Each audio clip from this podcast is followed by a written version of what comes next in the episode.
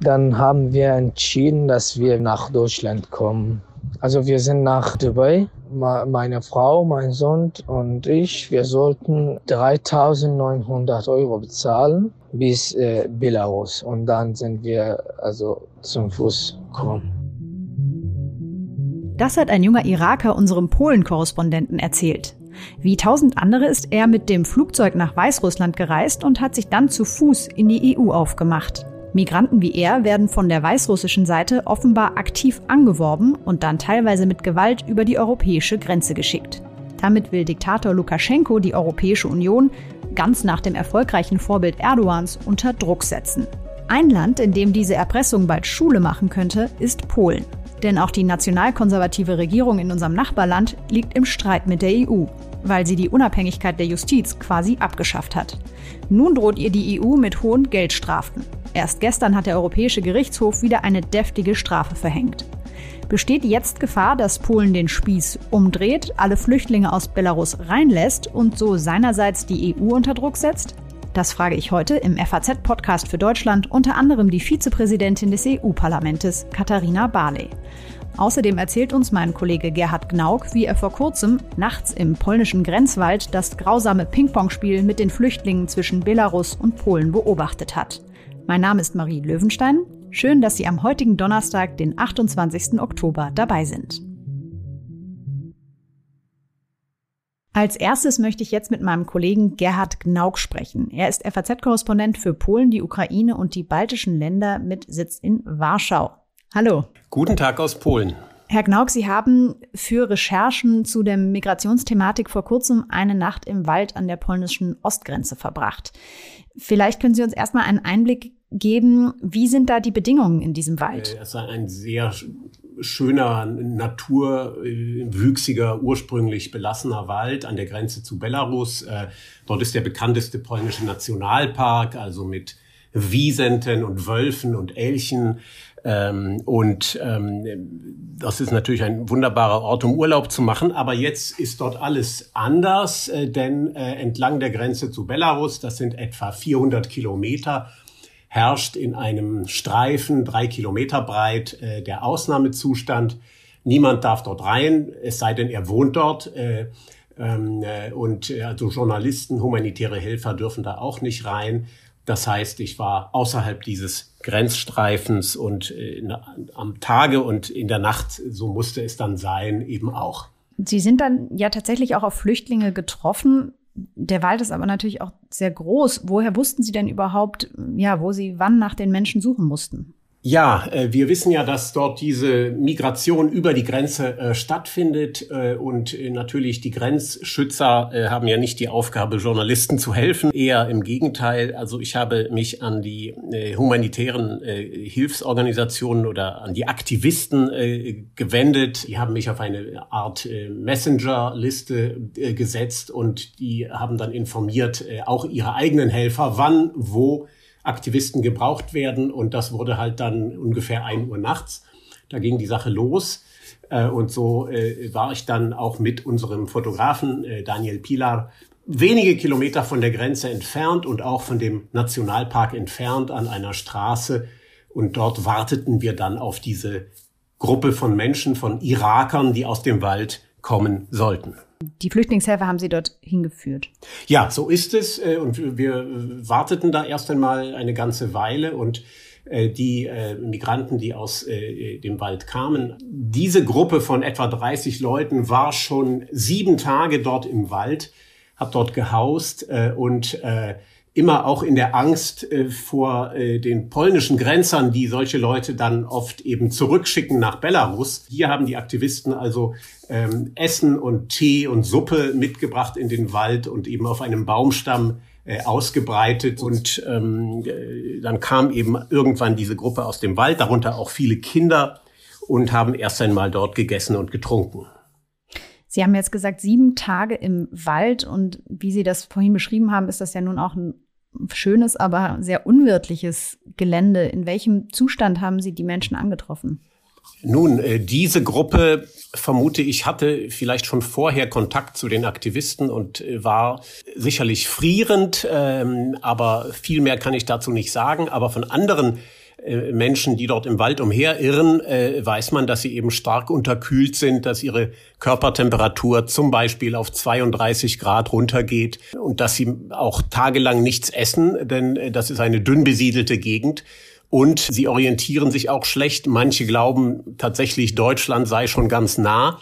Die saßen dann also an dem Baumstamm und haben was zu essen bekommen. Sie sind dann ja wahrscheinlich mit einigen ins Gespräch gekommen auch. Welche Schicksale wurden Ihnen da erzählt? Ja, zunächst mal habe ich ein Ehepaar angesprochen mit drei Kindern im Alter von, von äh, maximal zehn Jahren. Äh, die kamen eben auch aus, äh, aus Bagdad. Die große Mehrheit aller dieser Migranten kommt offenbar aus dem Irak. Ähm, äh, und der Standard war bisher, sie nehmen einen Flug nach Belarus, nach Minsk, äh, direkt oder auch auf Umwegen äh, umsteigen.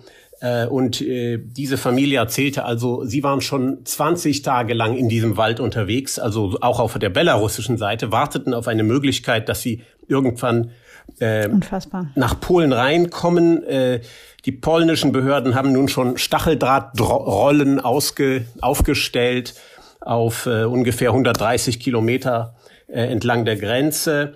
Und äh, diese Familie erzählte dann am Ende, jetzt sollte es sein, sie sind losgerannt, hinter ihnen sind belarussische Grenzer hergerannt und mit, äh, auch mit einem Hund und der Hund hat das eine Kind noch ins Bein gebissen. Äh, ich habe gefragt, äh, warum rennen diese belarussischen Grenzer dann noch, äh, wenn die Leute rüber wollen? Und sie sagten, die haben keine Gnade. Wer zurückgeht, mhm. der wird geschlagen. Ähm, ein anderer äh, älterer Mann, äh, 65 Jahre alt, gehbehindert, den ich gesprochen hatte, ähm, der kam dann aus Belarus eben an die polnische Grenze, stellte fest, das ist ja alles gar nicht so einfach, wie man es gesagt hat, als wir losgereist sind und sagte sich, ich will zurück in den Irak. Aber die belarussischen Soldaten hätten ihn dann nicht gelassen und einer sagte, entweder du stirbst hier oder du gehst nach Polen rüber. Ja, unfassbar. Was ich mich die ganze Zeit frage, wie kommen denn die Menschen überhaupt darauf, ausgerechnet über Belarus oder Weißrussland nach Europa zu kommen?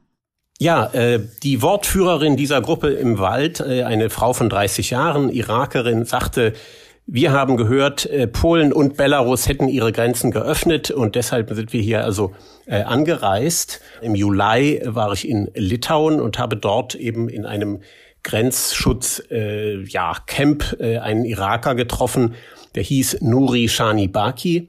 Der sitzt dort äh, mit seinem Kind eben bis heute in einem Flüchtlingslager in Litauen. Und ähm, was hat der erzählt? Das hören wir jetzt. Also ich habe bei beim Facebook viele Freunde, die gepostet haben, dass man über Belarus nach Litauen und dann weiter nach Deutschland und so kommen kann. Bei uns gab ein kurdischer Mann. Also wir haben ihn für jede Person 2000 Euro bezahlt. Und er hatte seine Kollegen in Belarus gesagt, dass, äh, dass die uns nach äh, Litauen bringen sollen. Der Iraker Nuri Shanibaki spricht äh, so gut Deutsch, weil er äh, nach 2015 schon einmal nach Deutschland gekommen war über Griechenland, äh, ging dann aber vor der Pandemie kurz zurück in den Irak, äh, um seiner Frau zu helfen und dann waren seine deutschen Dokumente abgelaufen. Jetzt versucht er es also sozusagen ähm, über diese Notlösung zu Fuß über Belarus und Litauen und jetzt hängt er erst einmal in Litauen fest. Also für, für mich ist Europa alle gleich, also dass man hier leben kann. Ja, aber weil ich Deutsch sprechen kann, weil ich äh, da gearbeitet habe und da ich äh, Zeugnis habe und deutscher Führerschein und auch weil mein, äh, meine Familie da ist. Deswegen will ich sehr, sehr gerne wieder nach Deutschland. Und ich hoffe, dass, dass ich wieder nach Deutschland kommen kann. Äh, Nuri Shanibaki klagt sehr über die Lebensbedingungen dort in Litauen, in diesem halt Asylbewerber- oder äh, Migrantenlager. Wir wohnen in Wohnwagen, mehr als 400 Leute. Das Leben ist hier sehr schwer, wie gesagt, weil wir äh, gar nicht rausgehen dürfen. Und also wir können auch nicht spazieren. Hier gibt es keinen äh, Spielplatz für Kinder und, und äh, hier sind viele Leute und wir, ja, für mehr als 400 Leute sind äh, 15 bis äh, 20 Toiletten und Badzimmer und so. Ja, wie gesagt, hier ist sehr schwer für Leben ist. Ich habe auch mit äh, einer deutschen Aktivistin gesprochen, die gerade jetzt äh, in diesen Wochen äh, dort im Grenzgebiet und in Litauen unterwegs war. Das ist Frau Katrin Bornmüller von der Internationalen Gesellschaft für Menschenrechte. Sie hat dort mehrere Lager vor Ort besucht, auch die Zustände geschildert und hat den Eindruck, Litauen ist mit der äh, Lage und mit der Anzahl der äh, Menschen auch überfordert.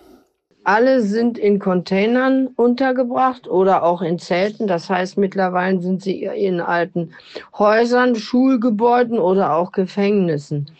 Die Container sind mit einem Zaun umgeben und dort ist auch eine Tür und die wird dann abgeschlossen, damit keiner abhauen kann. Denn es ist also schon passiert, dass Löcher unterm Zaun gegraben sind, um da rauszukommen. Es wurde uns erzählt, von einem Esiden, dass er 13.500 Euro an einen Litauer bezahlt hat, um zu, äh, zu fliehen. Sie haben gerade erzählt, dass die belarussischen Grenzer die Menschen aktiv rüber nach Polen oder auch in andere europäische Länder treiben.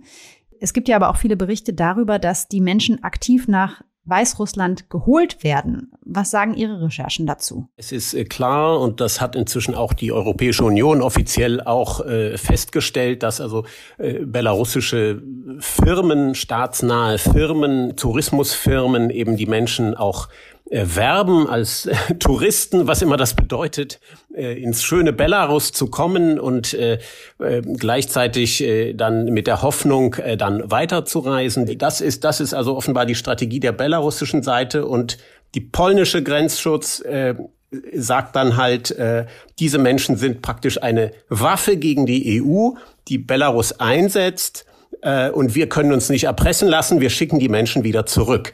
Und so werden Menschen teilweise also mit einer mhm. Art Ping-Pong-Spiel hin und her geschickt. Die Menschen werden also offenbar direkt nach Belarus geholt, aber das ist ja auch ein Land, was eigentlich international äh, schwer sanktioniert ist. Da gibt es eigentlich ein Flugverbot. Welche anderen Länder sind denn da auch noch beteiligt an diesem Menschenhandel, muss man ja fast sagen? Ja, das Flugverbot äh, gilt ja äh, vor allem für die belarussische Fluglinie äh, und sofern halt die EU äh, betroffen ist. Aber ähm, äh, es fliegen, ich glaube, die belarussische Linie, aber lange Zeit eben auch irakische Linien, zum Beispiel äh, zu verschiedenen irakischen äh, Großstädten. Oder die Menschen steigen halt um äh, in Istanbul vor allem, in anderen äh, Flughäfen im Nahen Osten oder auch offenbar in Moskau. Äh, Moskau äh, hat ja auch ein Interesse an dieser ganzen äh, Geschichte, die der EU äh, Schwierigkeiten macht. Und äh, der belarussische äh, Diktator Lukaschenko hat ja im Frühjahr auch gesagt, äh, weil ihr äh, die ähm, verfolgte Opposition in Belarus unterstützt, ihr, die EU. Deshalb werden wir euch bestrafen und wir werden sozusagen Migranten und auch Drogen, er nannte das in einem Zusammenhang, äh, an der Grenze nicht mehr aufhalten. Und er hat, muss man sagen, seine Worte wahrgemacht. Kehren wir also vielleicht nochmal zurück in den polnischen Wald, wo Sie auf die Flüchtlinge getroffen sind, die dort von Aktivisten etwas zu essen bekommen haben. Wie ging der Abend dann weiter? nach einer Stunde kam zufällig äh, eine polnische Polizeistreife mit Blaulicht und parkte erstmal dort in unserer Nähe und beobachtete die Lage. Dann verging viel, viel Zeit. Dann kam der polnische Grenzschutz, hat gesagt, okay, wir stecken diese Gruppe von 30 Menschen, darunter Kinder ähm, und eine schwangere Frau, wir stecken die in einen Grenzschutzposten in der Nähe der Grenze. Dort schlafen die auf Matratzen. Ihre Asylanträge wurden entgegengenommen. Und äh, jetzt müssen die erstmal warten und die Behörden prüfen die Asylanträge.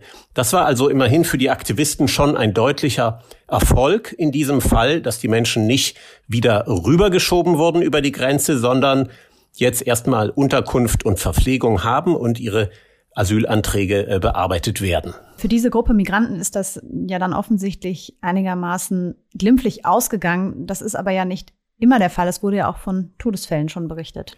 Ja, man hat etwa acht äh, Fälle bisher, glaube ich, gezählt, äh, eben Todesfälle, wo Leichen gefunden wurden von solchen Migranten äh, oder in einem Fall hat äh, ein belarussischer Grenzer zwei junge Syrer, die beide nicht schwimmen konnten, in den Fluss gestoßen, der zeitweise die Grenze bildet zwischen Polen und Belarus. Einer von beiden ist ertrunken.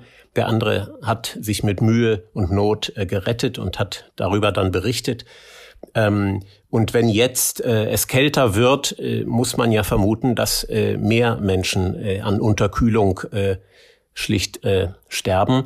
Wie geht es denn Ihrer Einschätzung nach jetzt weiter mit dieser Situation in Polen? Steht zu befürchten, dass das bald noch weiter eskaliert? Lukaschenka ist natürlich jetzt aufgrund der Demokratiebewegung in Belarus äh, mehr als je zuvor an seine Schutzmacht äh, Russland und an Putin äh, gefesselt.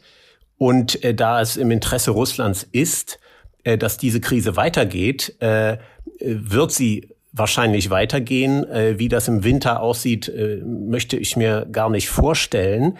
Und dann haben beide Länder auch entschlossen, eben einen festen Zaun zu bauen, ähm, der im Falle von Polen ähm, weit über 300 Millionen Euro kosten wird und dessen Bau natürlich viele Monate dauern wird. Sie werden das Ganze vor Ort weiter für uns beobachten. Erstmal vielen Dank für die eindrückliche Schilderung Ihrer Recherchen. Gerne, vielen Dank. Eins ist ja klar, viele der Migranten, die jetzt in Polen oder Litauen ankommen, wollen dort gar nicht bleiben. Ihr Wunschziel ist Deutschland, wie das auch 2015 oft der Fall war. Sie erinnern sich vielleicht, das hat damals, bevor die Balkanroute geschlossen wurde, ja in erster Linie Bayern als erstes Bundesland vor große Herausforderungen gestellt. Jetzt ist ein anderes Bundesland hauptsächlich betroffen, Brandenburg. Dort hat die Bundespolizei allein im Oktober über 4200 Menschen registriert, die über Weißrussland nach Europa gekommen sind. Wie man in Brandenburg mit der neuen Situation umgeht, will ich jetzt von Michael Stübgen von der CDU wissen. Er ist dort Innenminister und ruft mich gerade von unterwegs an. Ich hoffe, die Tonqualität stimmt trotzdem. Marie Löwenstein, FAZ. Ja, guten Tag, Frau Löwenstein. Hier ist Michael Stübgen. Guten Tag nach Brandenburg. Herr Stübgen, tausende Grenzübertritte in nur wenigen Wochen. Vielleicht können Sie für uns zunächst einmal einordnen. Ist das vergleichbar mit der Lage 2015? Also es ist zum einen nicht vergleichbar mit der Lage 2015. Dort hatten wir ja über viele Wochen und Monate im Schnitt 10.000 Zugänge äh, von äh, Asylbewerbern äh, in ganz Deutschland. Allerdings nähern wir uns den Zahlen, die wir an der brandenburg-polnischen Grenze hatten, 2015, 16 oder insgesamt der Zugänge für Brandenburg an. Aber es ist noch nicht vergleichbar grundsätzlich mit 2015. Was die Infrastruktur für Geflüchtete angeht oder Migranten, wie angespannt ist da die Lage derzeit bei Ihnen? Wir haben jetzt im Oktober zwischen 130 und 150 Zugänge täglich. Das heißt, das ist eine große Belastung für unsere zentrale Ausländerbehörde, die natürlich diese Kapazitäten nicht ewig fort, äh, also vorhält. Und wir bekommen eine Unterstützung und Entlastung in der nächsten Woche weil in der nächsten Woche wird die Bundespolizei zusammen mit dem Bundesamt für Migration und Flüchtlinge das sogenannte Rosenheimer Modell aufbauen. Das bedeutet, dass die Bundespolizei direkt die Erstuntersuchung macht der ankommenden Asylbewerber und dann unmittelbar die Verteilung in die anderen Bundesländer erfolgt. Was sind denn Ihre Erkenntnisse zu den Schicksalen, die die Menschen mitbringen? Auf welchen Wegen kommen die jetzt in Brandenburg an? Was hören Sie da für Geschichten aus den Flüchtlingsunterkünften? Also was die Asylbewerber in ähm, übereinstimmend sagen, ist, dass sie mit Charterflügen oder auch Linienflügen über Russland und Transitvisum nach äh, Weißrussland gekommen sind. Sie erzählen übereinstimmend, äh, dass sie hohe Preise für die Tickets bezahlt haben, zwischen 5.000 und 20.000 Euro pro Person. Die AfD hat ja von ihrer Landesregierung gefordert, die brandenburgische Grenze zu sichern oder sogar zu schließen und durchgehende Grenzkontrollen durchzuführen. Was ist Ihre Haltung dazu? Ja, die AfD äh, setzt darauf, dass ihre Anhängerschaft nicht so richtig auseinanderhalten kann, dass wir als ein Bundesland nicht grenzsichern können. Das ist Bundesangelegenheit und macht die Bundespolizei. Es ist auch eine ziemlich unsinnige Debatte. Wir hatten vor anderthalb Jahren mal die Situation, dass nur über ein paar Tage Polen wegen der Corona-Situation die Grenze geschlossen hat, also richtig dicht gemacht hat. Und dann sind in kürzester Frist bei uns Logistikunternehmen nicht mehr in der Lage gewesen, zum Beispiel Supermärkte zu versorgen. Unser Gesundheitssystem, Pflegeheime etc. waren in großen Schwierigkeiten. Das heißt, die äh, Kollateralschäden sind unübersehbar. Wo wir schon bei rechtsorientierten Gruppen sind, vor ein paar Tagen hat die Polizei in Brandenburg Dutzende Rechtsextreme dabei erwischt, wie sie mit Pfeffersprays, Waffen wie jetzt Macheten oder auch Schlagstöcken selber die Grenze patrouilliert haben, um Flüchtlinge zurückzudrängen. Das klingt für mich relativ beunruhigend. Wie wollen Sie mit solchen Situationen umgehen? Also unsere Polizei war darauf vorbereitet, weil das gab es in den 90er Jahren auch schon mal. Diese eine Aktion war von der äh, kleinsten Partei, rechtsextremistischen Partei Der Dritte Weg. Sie sind entwaffnet worden und haben sich dann alle relativ schnell wieder zerstreut. Wir beobachten diese Entwicklung sehr genau und wir dulden unter gar keinen Umständen Selbstjustiz und wir werden das auch in jedem Fall, wenn es zukünftig erfolgt, unterbinden. Wenn wir jetzt nochmal von Brandenburg ein bisschen rauszoomen auf die internationale Politik, dass Lukaschenko die EU mit dem Flüchtlingsstrom im Grunde erpressen will, liegt auf der Hand. Das hat er ja auch angekündigt. Sehen Sie denn die Gefahr, dass Polen vielleicht, aber auch Deutschland erpressen könnte, wenn sie zum Beispiel die Grenzen öffnen und immer mehr Flüchtlinge nach Deutschland lassen, zum Beispiel um ja, sich lästiger Kritik an der autoritären Staatsführung in Polen zu entledigen? Also Sie sprechen in der Tat eine Problematik an, dass es im Moment sehr intensive Auseinandersetzungen in der EU zwischen Brüssel und Polen gibt in anderen Fragen. Wir können bisher nur feststellen, dass Polen genauso wie Lettland und Litauen sehr intensiv versuchen, die Außengrenze auch für uns zu schützen. Und wir sollten alles unterlassen, einseitig Kritik an diesen Ländern, die ja als Erste mit diesem Problem zu kämpfen haben, die Flüchtlinge aufzunehmen.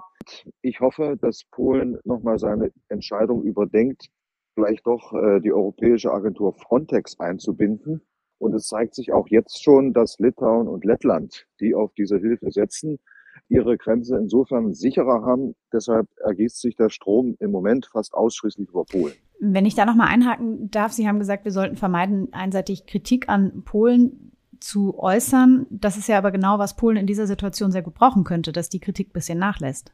Ja, sicherlich kann das Polen, also die dortige Regierung ganz gut brauchen. Nur ich ähm, habe ja darauf hingewiesen, es handelt sich hier um eine Art hybride Kriegsführung. Und genau das Ziel verfolgt ja Lukaschenka-Regime und ich bin überzeugt, dass Moskau dahinter steckt, dass genau die EU sich anfängt zu streiten, handlungsunfähig wird und dadurch geschwächt wird. Damit hätte dann diese Aktion ihr Ziel erreicht. Die Bundesrepublik hat ja unter Führung ihrer Partei, der CDU, mit Präsident Erdogan einen sehr umstrittenen Flüchtlingsdeal geschlossen, der die Krise von 2015 dann im Grunde beendet hat. Würden Sie denn ein ähnliches Abkommen mit Lukaschenko befürworten? Also man kann jetzt noch nicht genau sagen, wo das hinläuft. Es gibt aber einen ganz wesentlichen Unterschied. In der Türkei waren damals mehrere Millionen syrische Flüchtlinge und die Türkei war hoffnungslos überfordert, damit umzugehen. Dieses EU-Türkei-Abkommen ist ein Vorbild für vergleichbare Situationen. Weißrussland organisiert ja Migranten, die viel Geld dafür bezahlen, dass sie nach Weißrussland reisen können mit Visafreiheit um sie dann gezielt nach Westeuropa zu schicken. Das äh, verbietet schon die Möglichkeit, einen Deal zu machen, wie er mit der Türkei und EU gemacht worden ist. Aber ich fordere auch, dass verstärkte diplomatische Bemühungen unternommen werden müssen, sowohl vom Bundesaußenministerium als auch von der EU-Kommission, weil wir müssen dazu kommen, dass diese Schlepperorganisation staatlich organisiert beendet wird. Herr Stübgen, wir werden die Lage weiter beobachten, Sie vor Ort natürlich auch. Vielen Dank erstmal, dass Sie sich die Zeit genommen haben. Ich danke Ihnen. Ich spreche jetzt mit Katharina Barley, der Vizepräsidentin des Europäischen Parlaments. Und ich bin auch sehr froh, dass sie sich die Zeit nimmt, heute auch über Polen zu sprechen. Denn eigentlich stecken Sie in Berlin ja mitten in den Koalitionsverhandlungen zur Ampel für Ihre Partei, die SPD. Hallo, Frau Barley. Hallo. Wir haben hier gerade im Podcast schon viel über die sich zuspitzende Migrationskrise in Polen gehört. Wie muss sich die EU da jetzt Ihrer Meinung nach verhalten? Ja, es ist schon ein bisschen Ironie des Schicksals jetzt, dass Polen im Grunde genommen das erlebt, was die äh, südlichen Anrainerstaaten schon, schon lange erleben. Hm. Und wo Polen diese Staaten eigentlich immer sehr bewusst äh, und ausdrücklich mit allein gelassen hat. Ich finde trotzdem, dass die Europäische Union äh, Polen da unterstützen muss. Denn das ist ja eine, wie Sie sagen, eine, eine ganz aktive aggressive Aktion eines anderen Landes. Und ähm, das, das kann Polen alleine eigentlich nicht stemmen. Die Europäische Union hat Polen angeboten, dass es hilft bei, bei der Grenzsicherung. Aber Voraussetzung ist natürlich auch, dass, dass die polnische Regierung erstmal überhaupt Zugang gewährleistet zu diesen Menschen, die da gefangen sind im Niemandsland. Äh, das muss die Europäische Union äh, auch dringend verlangen. Eine Umverteilung von Migranten soll es aber nicht geben. Naja, was heißt Umverteilung? Also da kommen Menschen an und diejenigen, die äh, einen Anspruch auf ein Asylverfahren haben, die müssen das natürlich auch bekommen. Und äh, dann kann man natürlich darüber reden, äh, was mit den Menschen geschieht, die alle jetzt in Polen ankommen. Das haben wir ja auch bei anderen Mitgliedstaaten getan. Aber dafür muss Polen sich erstmal öffnen, überhaupt für eine Zusammenarbeit. Polen und die EU sind ja ohnehin gerade etwas auf Kriegsfuß, weil Polen sein Justizsystem so umgebaut hat, dass die Unabhängigkeit der Gerichte nach EU-Meinung nicht mehr gewährt ist. Dazu kommen wir gleich nochmal genauer. Zuerst aber die Frage, sehen Sie die Gefahr, dass Polen die EU und ganz besonders auch das Nachbarland Deutschland mit den Migranten aus Belarus erpressen kann? Also einfach die Grenzen öffnet, so wie Erdogan? Ich sehe diese Gefahr aktuell nicht. Man kann es nicht völlig ausschließen, weil die polnische Regierung gezeigt hat, dass sie zu allen möglichen Mitteln greift, um äh, ihren Punkt zu machen und die Europäische Union auch von innen heraus zu verändern und zu schwächen. Aber ich glaube, das wäre für Polen selbst mit zu viel Folgen verbunden. Hm. Letzte Woche gab es Angela Merkels letzten EU-Gipfel und auch da haben sich die Mitgliedsländer ja nicht auf eine gemeinsame Migrationspolitik einigen können. Wie verwundbar macht diese Migrationspolitik denn die EU als Gemeinschaft? Die Migrationspolitik ist schon seit langem aus meiner Sicht so der schwarze Fleck auf der Weste der Europäischen Union. Das ist wirklich ein Armutszeugnis, ist ein, ein ständiges Hin- und Hergeschiebe. In dieser Krise jetzt liegt natürlich auch eine gewisse Chance. Ich habe das an, eingangs angedeutet. Polen kann jetzt auch nicht mehr wie so viele andere nur auf die südlichen Anrainerstaaten zeigen und sagen, das ist deren Problem. Mhm. Die Regel, da wo jemand seinen Fuß zum ersten Mal auf Boden der Europäischen Union setzt, dort muss das Asylverfahren durchgeführt werden mit allen mit allen damit zusammenhängenden Folgen, also mit Unterbringung, mit Versorgung und so weiter. Und das ist schon lange klar, dass das nicht funktioniert. Und jetzt sieht das eben auch Polen. Also vielleicht bringt das Ganze auch Bewegungen insgesamt in diesen total verhärteten Block mich würde natürlich auch interessieren, ob Migration bei den Koalitionsverhandlungen aktuell in Berlin eine Rolle spielt. Da sind sich die Parteien ja nicht unbedingt ganz eins. Also Robert Habeck von den Grünen hat zum Beispiel schon für eine Aufnahme von Flüchtlingen plädiert aus Polen. FDP-Politiker wie der Innenminister von Nordrhein-Westfalen sagt, er setzt eher auf eine Abschreckung und multilaterale Abkommen mit den Nachbarländern. Wo steht denn da die SPD? Ja, die Position der SPD war da immer sehr klar, dass wir geordnete Kriterien brauchen, am besten europaweit einheitliche Kriterien dafür, wer berechtigt sein soll, in Europa Aufnahme zu finden und wer nicht. Und dass wir dann eben auch klare Verfahren brauchen, wer bleiben kann und wer nicht und das aber auch dann vollzogen wird. Ich bin eigentlich zuversichtlich, wie in den meisten Themen, dass wir da in dieser Konstellation auch Lösungen finden, weil wir weil wir ein ähnliches Menschenbild haben, was, was diese Grundwerte angeht, was Menschenwürde angeht. Wobei die Aussagen ja jetzt schon unterschiedlich klingen. Also FDP sagt Abschreckung und Grüne sagt Aufnehmen. Einheitlich klingt das für mich nicht. Nein, natürlich nicht. Aber die, die zugrunde liegenden Punkte sind, denke ich, ähnlich, dass man sagt, wer wirklich äh, Verfolgung erleidet, muss aufgenommen werden. Über die, die Mittel, klar, da herrscht Uneinigkeit, aber manchmal ist es auch so, dass hinter diesen sehr plakativen Worten am Ende trotzdem Kerne stecken, an denen man arbeiten kann. Kommen wir jetzt nochmal auf Polens Streit mit der EU konkret zu sprechen. Ich habe meinen Kollegen und Brüssel-Korrespondenten Thomas Gutschka vorab gefragt, was da nochmal genau der Hintergrund ist. Das ist alles losgegangen im Jahr 2015, als es in Polen zu einem Regierungswechsel kam und die äh, Peace-Partei die Regierung übernommen hat, also eine national-konservative Partei, die mit dem festen Willen angetreten ist, das Justizsystem sich untertan zu machen, Alle Schritte, die unternommen wurden, dienten dazu, die politische Kontrolle zu gewinnen. In Brüssel ist das nicht lange äh, verborgen geblieben und hat äh, zu mehreren Vertragsverletzungsverfahren geführt. Und das war der Anfang. Und jetzt stehen wir sechs Jahre weiter an einem Punkt, wo Polen nicht mehr bereit ist, die Rechtsprechung des Europäischen Gerichtshofs zu akzeptieren und in Frage stellt, dass überhaupt europäisches Recht vor der polnischen Verfassung geht. In dieser Streitigkeit, womit droht die EU denn jetzt? Es gibt nicht so viele Hebel, die man hat, insbesondere weil es besondere Mehrheitsverhältnisse braucht, um gegen ein Land vorzugehen. Und je gravierender die Maßnahmen sind, desto schwieriger sind die Mehrheiten dafür zusammenzubekommen. Was aber geht, ist, dass die äh, EU-Kommission die Auszahlung der Corona-Hilfen knüpft an Bedingungen. Und im Fall Polens lautet diese Bedingung, dass das Land die Unabhängigkeit seiner Gerichte gewährleisten muss. Und im Ergebnis sind jetzt insgesamt 36 Milliarden Euro eingefroren, davon 24 Milliarden, die Polen einfach so als Zuschuss bekommen würde, ohne sie je rückzahlen zu müssen. Also wir haben gehört, Polen bekommt vielleicht keine oder weniger Corona-Hilfen von der EU, wenn es nicht einlenkt. Gestern hat der Europäische Gerichtshof ja dann noch eins draufgesetzt und Polen zu einem Zwangsgeld von einer Million Euro verurteilt, und zwar für jeden Tag, an dem die vom obersten Gericht gefällten Urteile weiterhin nicht umgesetzt werden. Mit Geld unter Druck setzen. Frau Barley, ist das Ihrer Meinung nach der richtige Umgang mit dem Land? Naja, es es bleibt langsam nicht mehr viel, was die Europäische Union tun kann, um sich gegen diese, diese bewusste und gezielte Aushöhlung von Demokratie und Rechtsstaatlichkeit innerhalb der Union zur Wehr zu setzen. Das hat ja nicht gestern angefangen, sondern äh, wie wir auch gehört haben, das geht jetzt schon äh, seit 2015 so. Was wir aber sehen, ist, mit Dialog funktioniert es überhaupt nicht. Die Verhältnisse werden immer schlimmer, sowohl in Polen wie auch in Ungarn. Und Geld ist eben ein Mittel, was die Europäische Union zur Verfügung hat. So viele hat sie ja nicht. Glauben Sie denn, Polen wird überhaupt zahlen? Wenn sie nicht zahlen, dann werden, werden eben Gelder einbehalten. Das, mhm. ähm, das kann man machen, also die, auf die sie sonst Anspruch hätten. Also teuer wird es auf jeden Fall für Polen.